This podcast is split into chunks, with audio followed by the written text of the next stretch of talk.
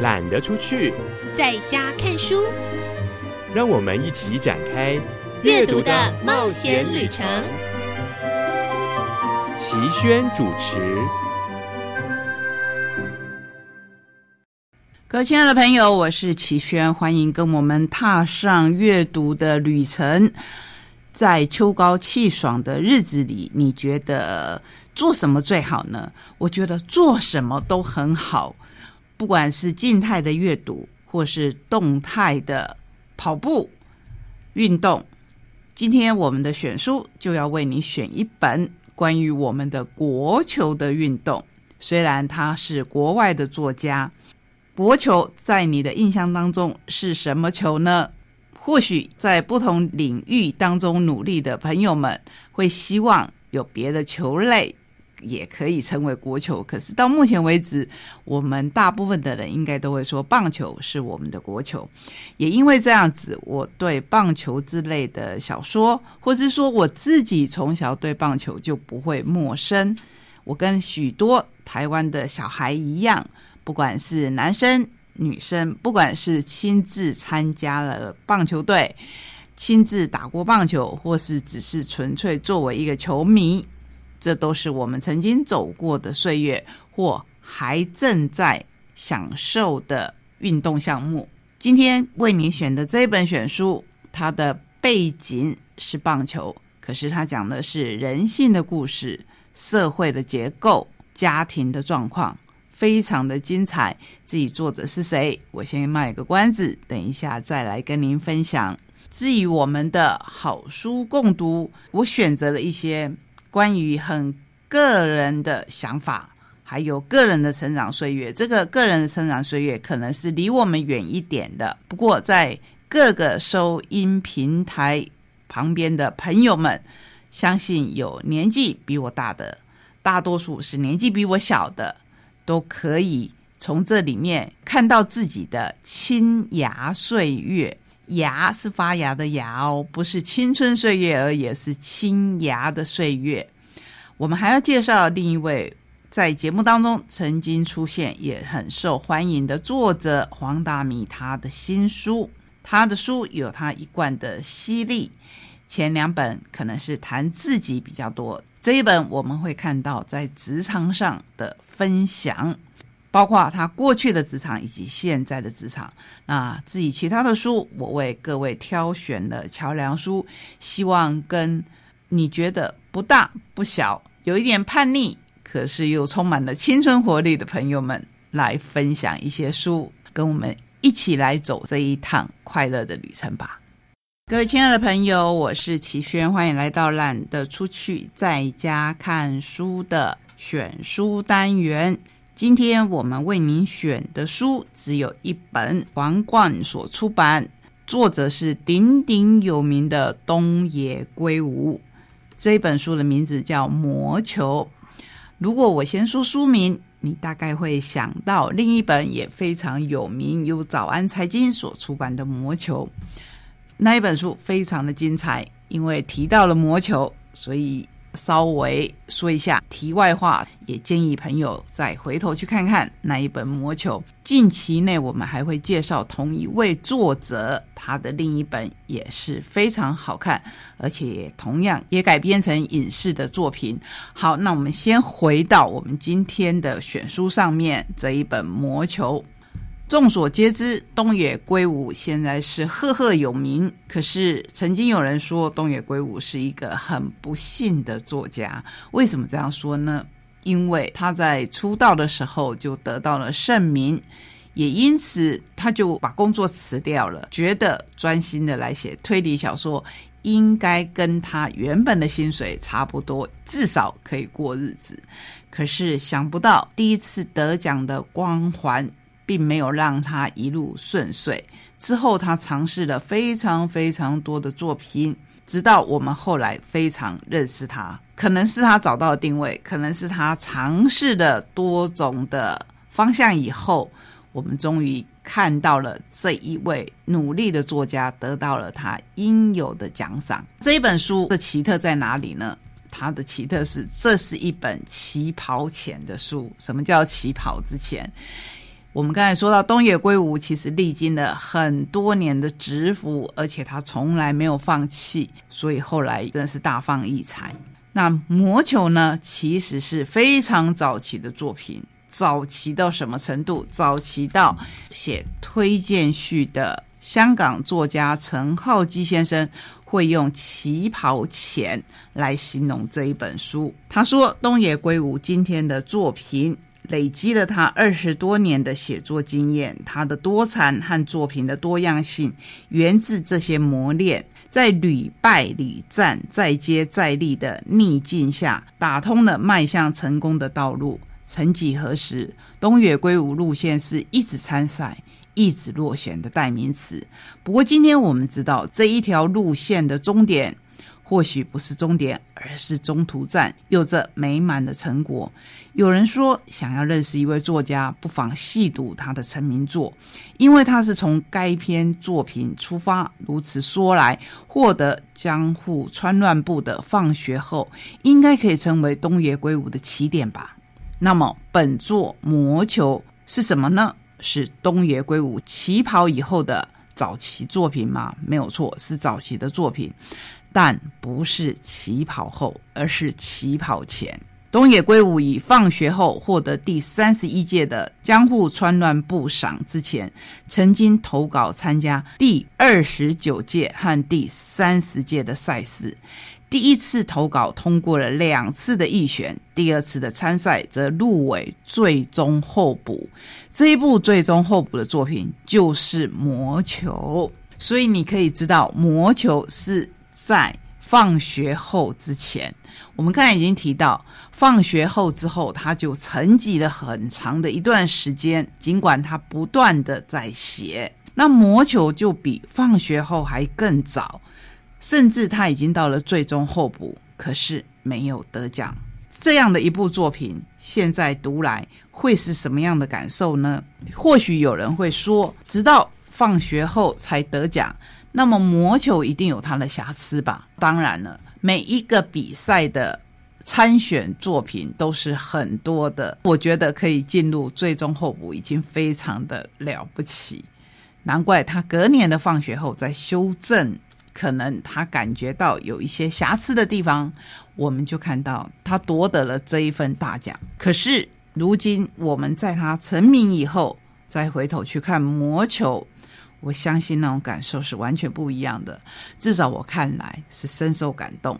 因为这一本书表面上是参加了推理小说奖，不过推理的部分其实没有占那么大的成分。我在想，或许也是因为这样，所以他终究没有得奖吧。不过，关于青春、关于人性、关于家庭、关于同学，还有同才。以及朋友之间种种的描述，我觉得在魔球当中，甚至不下于放学后的动人。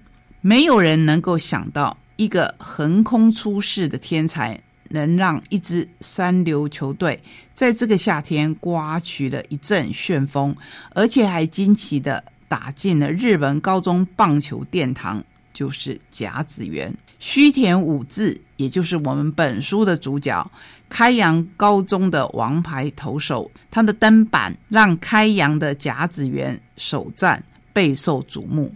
王牌火力全开，威力无能能挡，开局一路领先，不料九局下半却因为守备失误陷入危机。须田和捕手北冈突发奇想，改用奇招应战。但最终还是错失了机会，败北收场。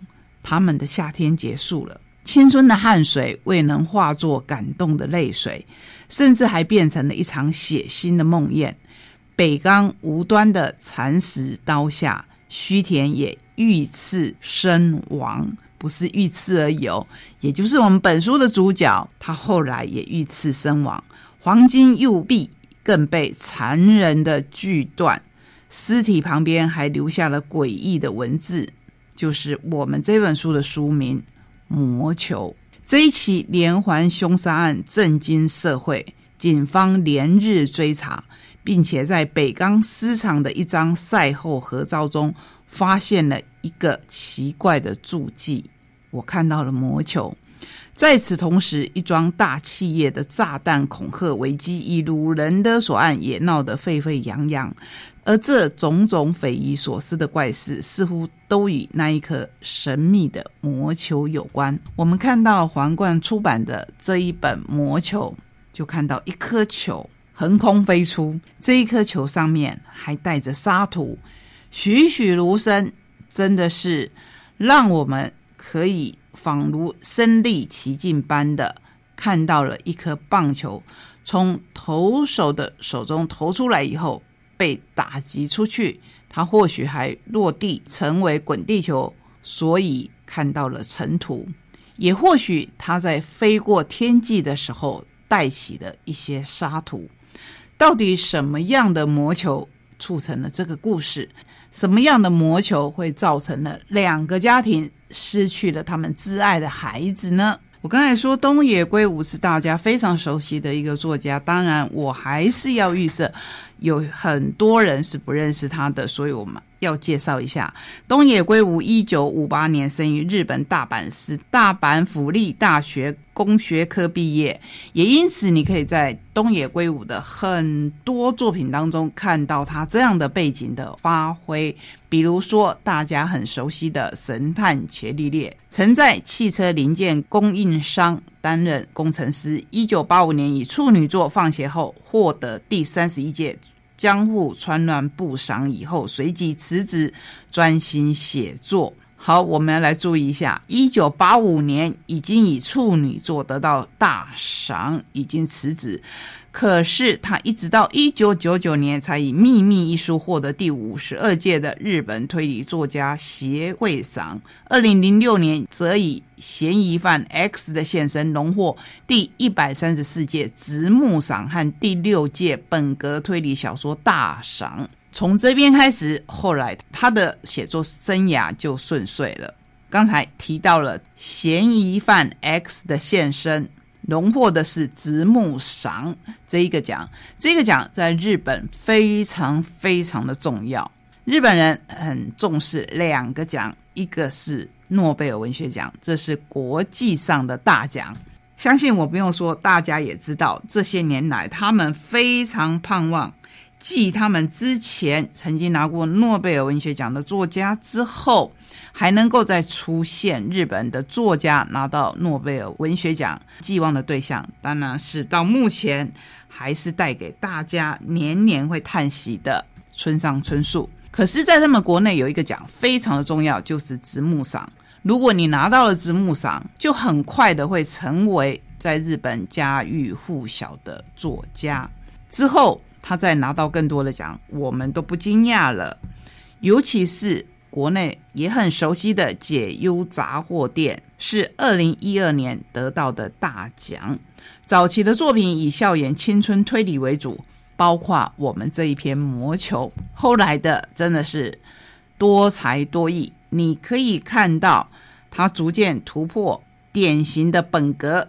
而能深入探讨人心与社会议题，兼具娱乐思考与文学价值，惊人的创作质量与多元化的风格，使得东野圭吾成为日本推理小说界的超人气天王。除了最具代表性的侦探伽利略系列，以及为大义年代而写的《迷宫里的魔术师》之外，另外著有《彷徨之刃》《美丽的凶器》《异变十三秒》《黎明破晓的街道》《侦探俱乐部》《天空之风》等等等等，我就不再说下去，因为说下去我就没有办法再多跟你分享这一本书的内容。这本书我们刚才说到，就是一个投手，一个捕手。他们的死亡所引发的故事，可是在这之前，序章我们看到的是甲子园的青春这一对好搭档，在第九集的下半，本来想要借着魔球来扭转颓势，可是终究还是落败。当然，我们看到了这一段，会觉得说，哎，这跟后来的凶杀案有什么关系呢？当然会有关系，所以才会有这样的伏笔。可是我自己看这一本书，看到更多的是年轻孩子对于棒球的投入，尤其是我们这一位主角须田武志，他对于棒球的奉献真的是精准到了你会感动的地步。可是他真的那么热爱棒球吗？我必须这样说：如果你热不热爱棒球来看须田武志这个人物设定的话，或许会有期待上的落差，因为他是把棒球当做可以改变家庭、改变自己、改变未来的一个方式、一个手段。真的是看到一个过度成熟的孩子。那这个孩子他当然有他的背景，他是跟他的单亲妈妈还有弟弟一起生活。学校发生了捕手，也就是他的好搭档凶杀案以后，在警察调查的过程当中遇到了瓶颈。在遇到瓶颈的时候，想不到更大的冲击来了。须田武志这一位势必会为日本的棒球界带来旋风的投手，既然也遇刺身亡。更恐怖的是，他被称为“黄金右背”的手臂，居然在他尸体的旁边。而且是用锯子锯了下来，是谁下了这样的毒手？为什么要这样子做？那我们刚才提到了一个支线，就是有一个大企业受到了炸弹的恐吓，而且还有掳人勒索案。本来好像是要钱的，可是后来却是社长不见了。这到底是什么样的谜团？跟这两个凶杀案有没有关系呢？